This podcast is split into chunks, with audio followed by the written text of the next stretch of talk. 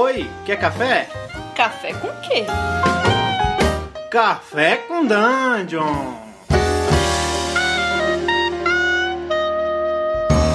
Bom dia, amigos do Regra da Casa. Estamos aqui para mais um Café com Dungeon, na sua manhã com muito RPG.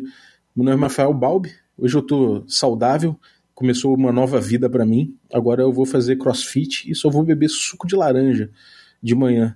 E, e tô recebendo hoje de novo Sembiano, cara. Mais, mais um orgulho aí ter o cara participando de dois podcasts nossos. Fala aí, Sembiano, beleza? Bom dia. Fala, Balbi. Eu tô aqui nessa sua linha também só no meu detox, cara. Tomando suquinho de couve para começar bem o dia. É, cara, depois que a gente chega, que a gente tá chegando já nos, nos Zenta, né, nos 40, vai passando dos 40, a gente tem que começar a virar RPG fit, amigo, porque não dá mais para ficar cultivando essa pançola não, rapaz. É. Cara, vamos falar hoje de uma, do, do, do assunto que eu acho que a galera curte muito aqui no podcast, que é Forgotten. A gente já combinou isso já e eu intimei o Sembiano a voltar. Então acho que hoje a gente vai falar sobre heróis de Forgotten Realms e tipo assim, a influência deles no cenário. Porque a gente já falou do Drist, né, que é o rockstar do, de Forgotten, então agora a gente pega mais ou menos os outros aí grandes heróis e aí vai fazer um overview pra galera que ficou falando, pô, cadê o Kelben? Cadê o Elminster? Cadê o Volo? Cadê essa galera? Então, tipo, vamos falar desses caras. Eu falei, calma, calma, calma, vamos lá. Cara, pra você, assim, é possível contar a história de Forgotten através dos heróis?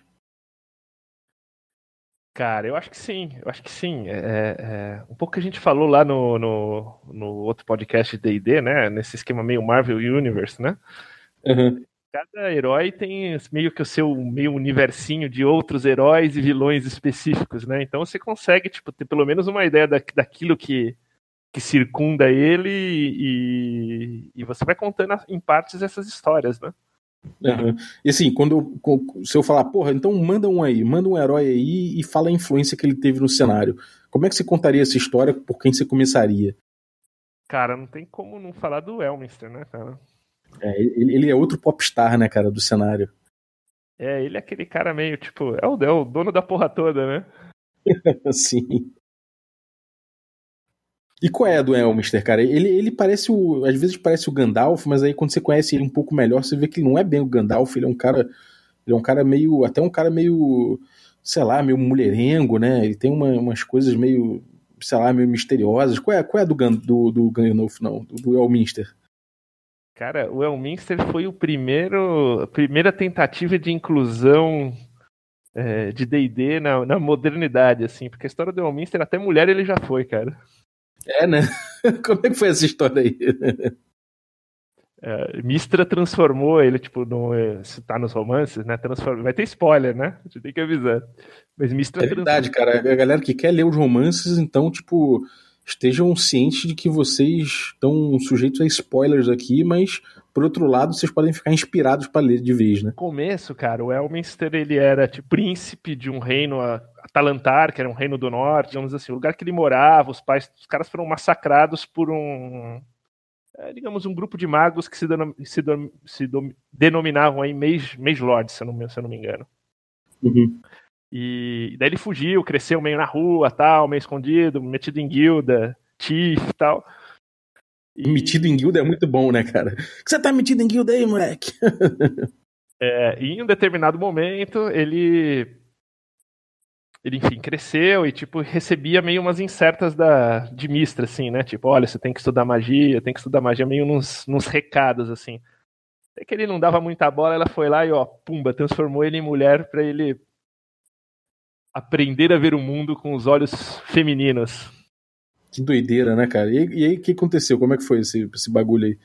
Eu acho que até tinha um nome, que era Elmara, não vou me. não vou me. não vou me lembrar direito, né? E daí, tipo, com essa visão, ele, tipo, viveu como mulher mesmo, assim, um tempasso aí.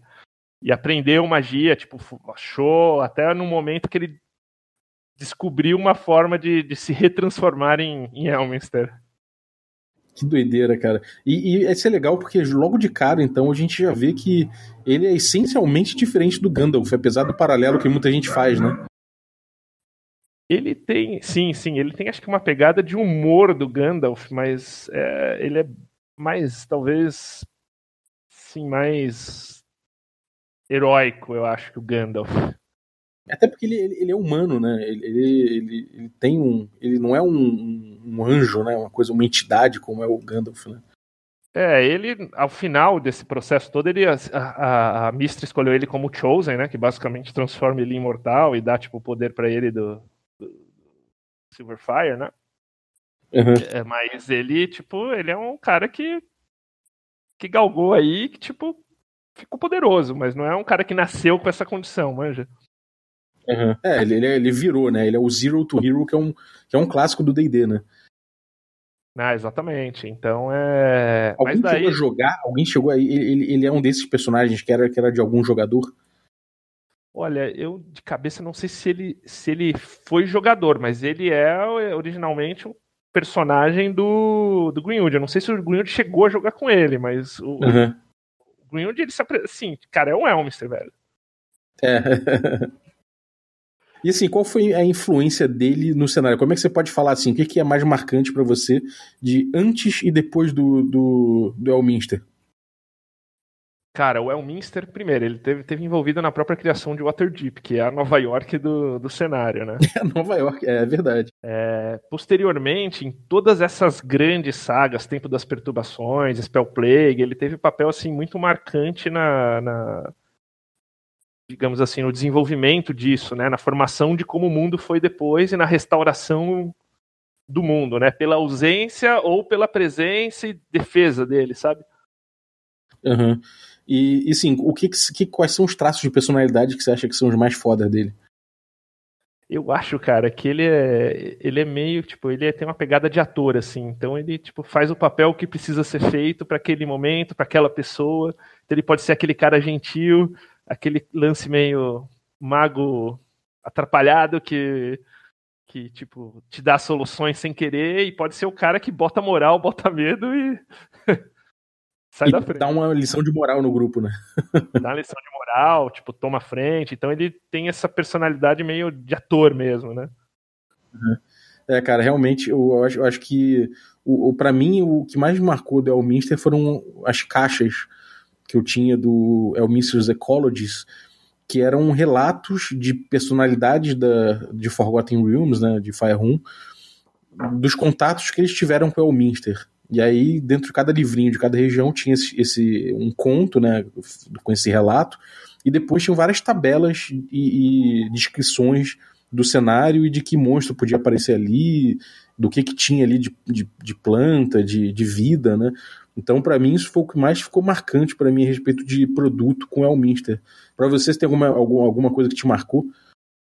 Tenho sim, cara. Eu tenho uma aventura que é a aventura Shadow Dale. Ela vinha na caixa original de Forgotten da segunda edição e, e que tipo que se passava ali pelo por, meio que por baixo ali da, do, do, Vale das Sombras, né? Ali embaixo da Torre de, de Bêxaba, se não me engano e que tipo, tinha uma parte que você cruzava com o Elmister e tal, e o Elmister era aquele cara meio que tipo meio que tipo não ligava para você, mas ia te dando umas pistas assim meio é, sem querer assim, mas querendo. Né?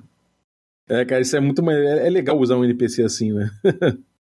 É top. E ele também nos romances, né? Tem os romances deles, dele muito bom, né? O pessoal não curte muito a quarta edição, mas eu acho que, tipo, esse. É, essa última trilogia dele aí do É o Mr. Must Die, enfim, que ele morre mesmo, tipo, basicamente não morre, morre, né? Tipo, o Manchon, inclusive, é o único cara que consegue desintegrar o Elminster, tipo, e... Nossa. E ele fica vivo na forma de, de pó, pó mágico, manja? Transfere a foda. É, é, e também no Elminster in Hell, que é um plot muito louco, que eu achei, tipo, bem legal, que ele fica preso no inferno, ele tem que ele tem que ir pro inferno para fechar tipo umas fendas que se abrem na realidade, só que ele tem que fechar por dentro. E fechando isso por dentro, ele fica preso lá. E daí a Mistra, tipo, ela vai pro inferno, mas óbvio, ela é uma deusa no inferno. Ela percebe que fez merda de ir pra lá, ela volta e começa a mandar uns agentes, né? Então ela manda só o Halaster ir lá atrás Cass... dele. Pô, cara, é, eu acho que isso, isso, apesar de ter algumas coisas que são spoiler, como eu falei, cara, vai ter muita gente que vai começar a catar isso agora, nesse momento, vai largar o podcast e vai atrás.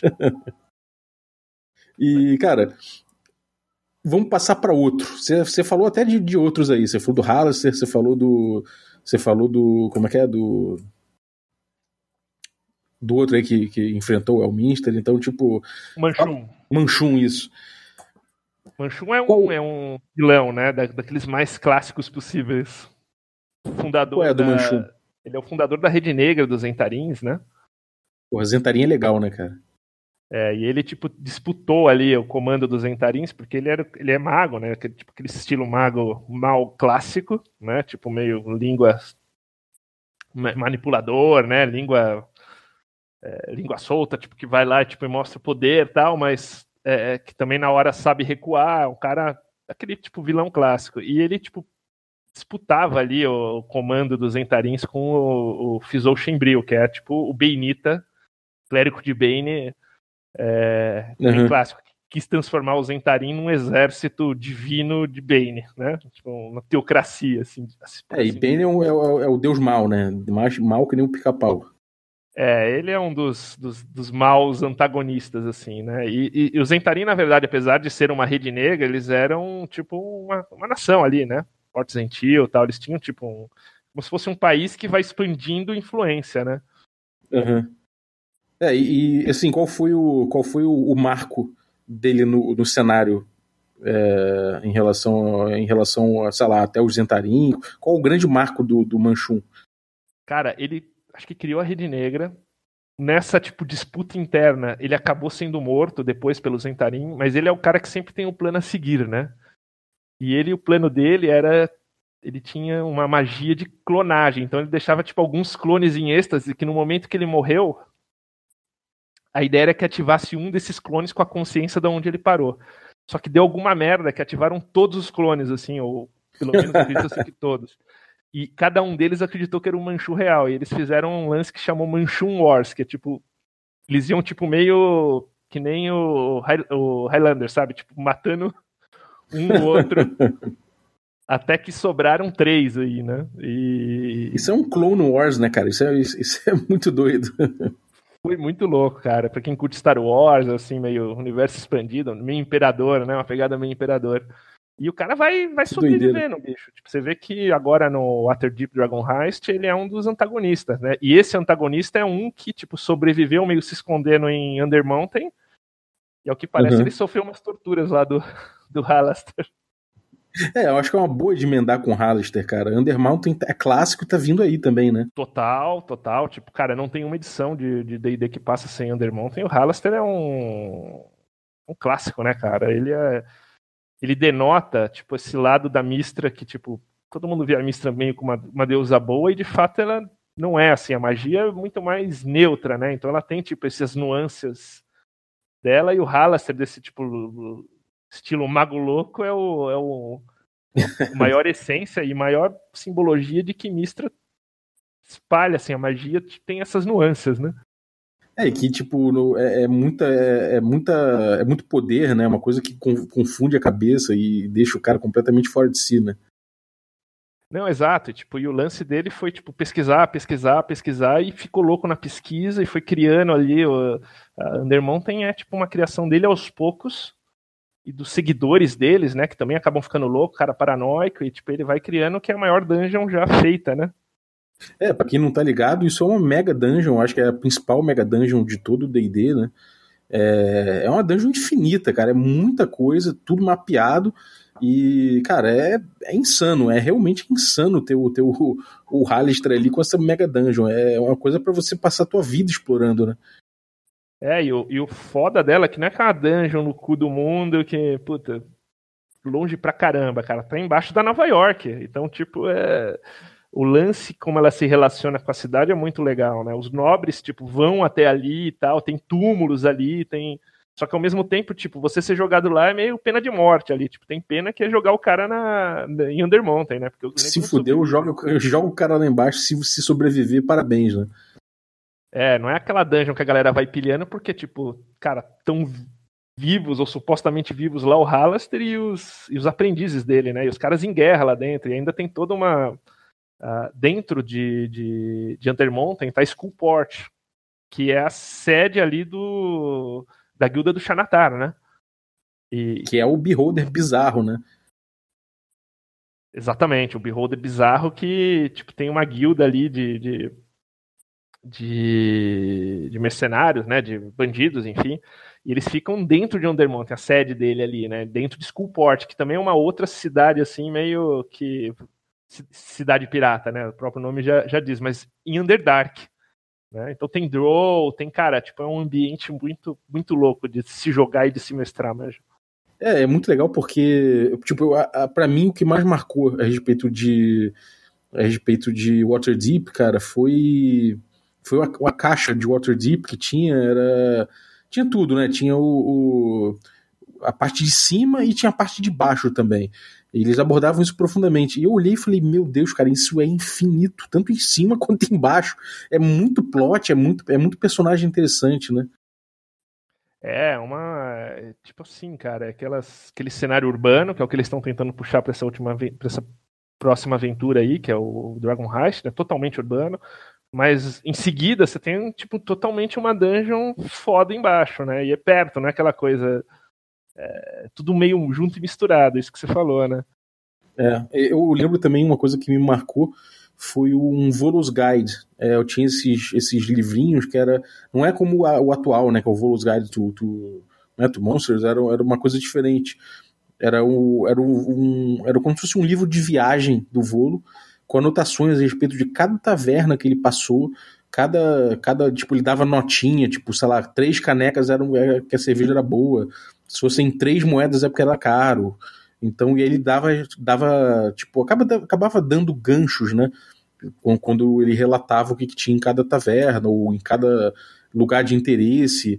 E, cara, o, o, o de Waterdeep era o mais louco, porque era, era só loucura, era, era completamente insano. É, o Volo passou por lá. Agora, de repente, falar sobre Volo é uma boa. Quem é o Volo? Cara, você começa pelo Volo, que o Volo é um dos únicos caras que tiram o Elmister do sério, né? Sim. Dito pelo próprio Elmister. E acho que até nos suplementos ele vai meio. Acho que nos, nos Elmister Ecologies mesmo, e nesses mais recentes, ele vai um pouco questionando o Volo, né? Exatamente. E, e, qual é o do qual é a do Volo? Que, por que, que o Volo é, é, esse, é esse maluco aí que, que que apronta. Ele tem uma pegada de historiador, né? E ele vai, cara, se meter em encrenca, tipo, e, tipo, descrevendo as coisas, e isso às vezes, tipo, ajuda ele, mas muito atrapalha, coloca o cara numa puta encrenca, enfim. É meio o cara vai escrevendo de todo mundo, tipo aquele meio repórter bisbilhoteiro, né? Já. Sim. É, eu lembro que até tem uma, tem uma, uma confusão que rola que é entre o Marco Volo e o, e o Volothorn, sei lá, uns, uns nomes assim, parece que tem mais de um Volo. É, para mim era confuso isso, mas é, não sei se era uma confusão que eu fazia, só é uma, uma confusão do cenário mesmo. Não, é uma confusão do cenário e, e que, tipo, eles jogaram para dentro do cenário também, né? As pessoas, tipo, como se lá confundissem, né? Mas é um é o é o Volotamp Gedarn, que é o Volo que a gente conhece como Volo, é, e que de fato é o cara que é o é, que é um viajante legendário e storytelling, né? E que realmente produz os, os volos guides. E o Marco. É, aí é mais pro, é como se fosse Marco Polo, né? É como um cara que é tipo Marco Polo. É, mas ele chama Volotemp Gedane. E tem um tal de Marco Volo, Marco Volo, que é o, digamos assim, o, o bardo, né? Que é o. E que todo mundo confunde também. Sim, é, isso é muito doido, cara. Eu lembro que eu ficava, eu, eu ficava confuso, até porque quando eu pegava as caixas, eu, eu cara, era muita coisa para ler, né? E eu ficava ansioso por botar na mesa, então eu lia erraticamente as caixas de Forgotten, as caixas de, sei lá, os livros também. Então, para mim, era uma, às vezes ficava até nublado, assim, de, tanto, de tanta informação que tinha naquelas caixas. É, o que, que você acha que foi a coisa mais maneira que o Volo fez? Cara, eu acho que a coisa mais maneira é o que o Volo vai fazer. O Volo vai ser o, o tipo cara que vai dar a missão aí nessa próxima aventura que eu acho que vai ser muito foda de Waterdeep Dragon Heist. É, cara, pô, eu lembro que eu, eu lembro que eu encontrei o, o Volo no, do Tomb of Annihilation. A gente jogou o, a primeira parte ali, do que, tipo, a gente tá na, tá na cidade ali, indo em chute, e de repente tá ali o Volo. Eu falei, nossa, eu tenho que interagir com ele, cara, eu tenho que interagir, interagir. Aí consegui fazer uma interação, foi... Cara, foi muito emocionante, né? Tipo, você, você interagir com os caras assim que são, que são muito icônicos, né? É, e o que o Volo faz e que o tipo, Elmister não, não curte é que o Volo é o cara que, cara, tipo, o cara não tem segredo, não tem off. Né? E o Elmister é um cara que gosta de deixar as coisas mais na, na quieta, né? Então o Volo descobre e ele manda ver, cara. É, não tem off é muito bom. Com ele não tem off, cara. é, boa. E assim, quem é. Fala um, uma outra personalidade que você acha que encaixa agora. Cara, tem uma heroína que, tipo, é mais moderna, bem conhecida fora, que aqui se fala pouco, porque ela tá bem nos romances, que é a Fairá. Não sei se você já ouviu falar dela. Não, não, eu, nunca, eu não li os romances de Forgotten, pra ser sincero. Eu li, na verdade, para não ser para não ser injusto, eu li sim, cara, mas eu não lembro das, das coisas. Esse é bem recente, é de uma autora chamada Erin, Erin M. Evans. Uh, inclusive tem três autores que estão renovados para escrever sobre Forgotten, que é o Salvatore, com Drist.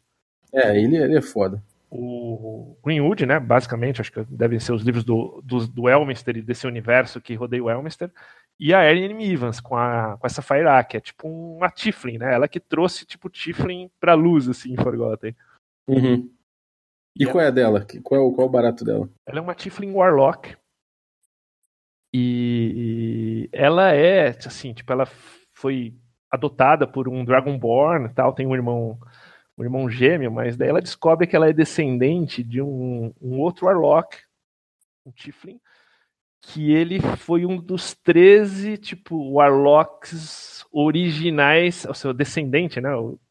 Os 13 Warlocks originais que fizeram o pacto com as Modeus. As Modeus fez pacto direto com 13 Warlocks. E ela é descendente de um desses, né? E pra você ter uma ideia, tipo, que parece meio uma, uma cagação de regra da, da Wizards na, na quarta edição, que, não sei se você lembra, antes os Tiflins em Forgotten tinham de vários formatos. Você lembra disso ou não?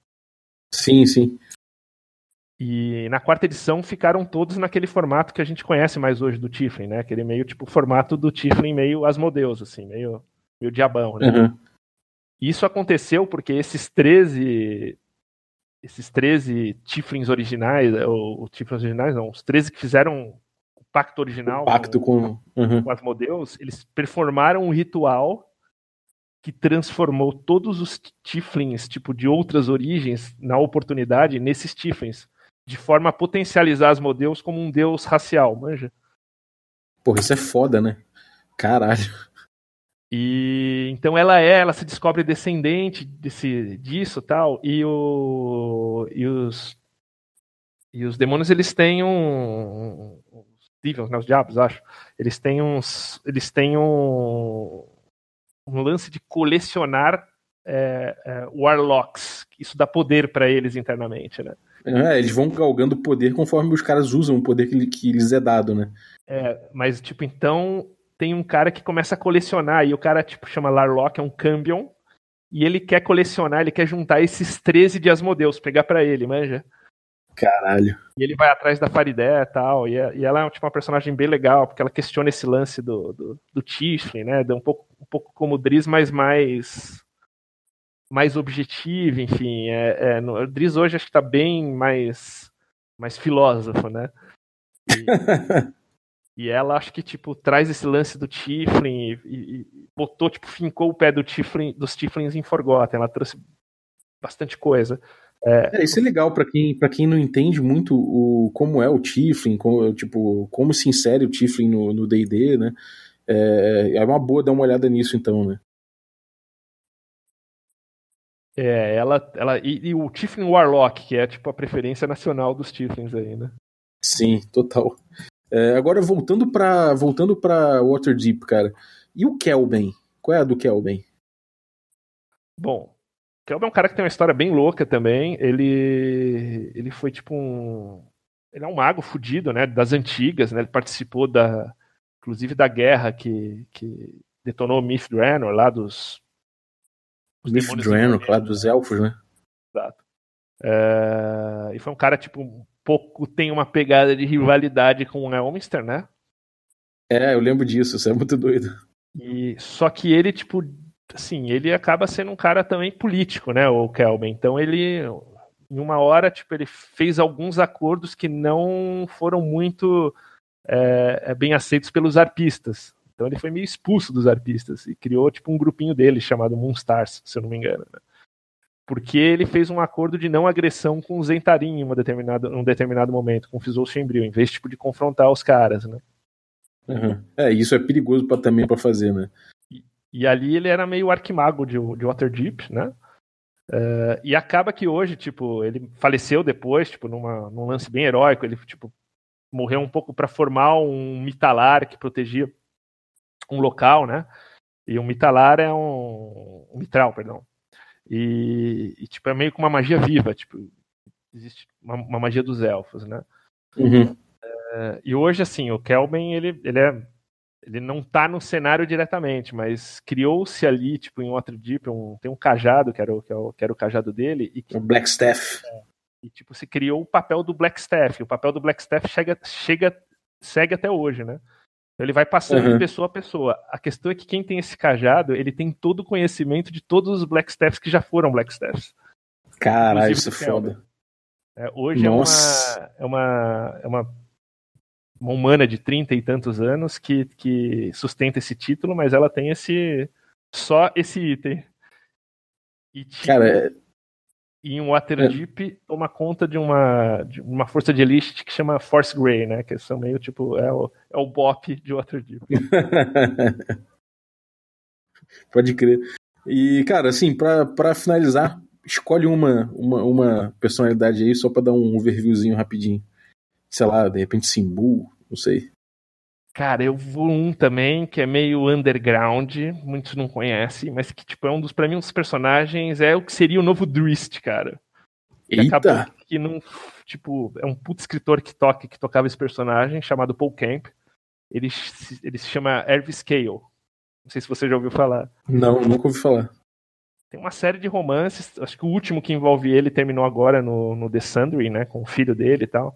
Mas basicamente ele é um clérigo de Mask, que é o tipo deus dos ladrões. Neutro. Eu, eu gostava muito do Mask.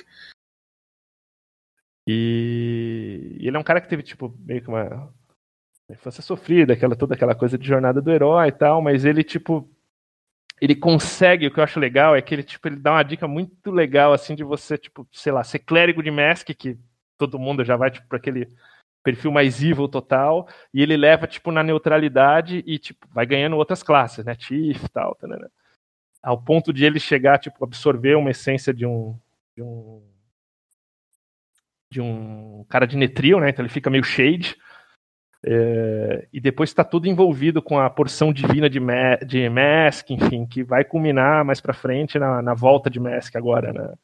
Na quinta edição, mas todo, tem todo esse plot da porção divina de Mask, tipo, envolvido com Mephistófeles, e ele entrega isso de bom grado, tipo, num primeiro momento, a porção divina que cabia a ele para Mephistófeles, pra salvar um amigo, é, tipo, é uma história muito louca, e é um cara é, que eu acho que, tipo, mostra para um, um jogador, assim, como, cara, você pode desenvolver essa relação, tipo, de você sair desse arquétipo meio mal e usar esses deuses como Mask, que, que permitem, tipo, a questão da neutralidade de uma forma bacana e fazendo um personagem diferente, mas Porra, cara, isso é maneiro mesmo. Fiquei, fui curioso dele. E, e, uma coisa legal de Forgotten é a relação dos heróis com os deuses, né? Os deuses, eles são. Eles não são intocáveis, é uma coisa completamente distante. Pelo contrário, os deuses eles são voláteis pra caramba e são próximos. Então é, é comum você ver heróis dando cabo de Deus e, e, e tipo, maquinando junto. É, você vê uma proximidade muito grande e aí você, você vê que um herói acaba, acaba influenciando diretamente na história de um deus, né? E alguns se tornam deuses, né? Cyric foi um foi a, meio a queda de um herói que virou tipo um deus maligno. Kellenver, contrário, né? Assumiu o portfólio aí da do, do, do deus da morte, né? Mas tipo um uhum. cara neutro. E tem muito disso, né? Tem muito, tipo, dos caras em Forgotten buscar a porção divina. Cisastan, que é um outro também, cara, bem conhecido, que busca aí, tipo, esse lance de, da divindade, né? O, o Carsus também, que é o famoso cara que, tipo, se tornou Deus por um tempo e acabou com a magia, cai, caíram lá cidades voadoras e tal. Caralho. O Forgotten tem muito desse lance da. É, de não estar tá tão distante assim. Tipo, é um poder que a galera poderosa quer e vai atrás, né? Uhum. É, isso é comum pra caramba, né? Ainda mais que teve Time of Troubles, né? Que foi um, um tempo que os deuses ficaram presos nos avatares, né? Então ficou mais, mais fácil ainda, né? Exato, tipo, Al baniu os deuses, né? Porque ele achou, putz, vocês estão fazendo só merda. Então quer saber? Daqui acabou a porra toda, vocês vão viver com os caras lá para aprender a dar valor. Pá! Caraca, assim, Beno, tu sabe muito mesmo, cara. Porra, foi tudo de bate-pronto. Pra quem não sabe, cara, a gente marcou, entrou aqui, gravou, o cara, porra, nem, nem teve tempo de estudar nada. Foi tudo de bate-pronto. Porra, tô, tô, tô perpleco, cara. Porra, foda. Velho, eu alguns nomes às vezes eu confundo assim porque é muita informação, mas eu te falo que eu sou um cara que eu sei um geral legal e sei onde procurar para tipo ir colocando essas coisas nas aventuras, né? Uhum.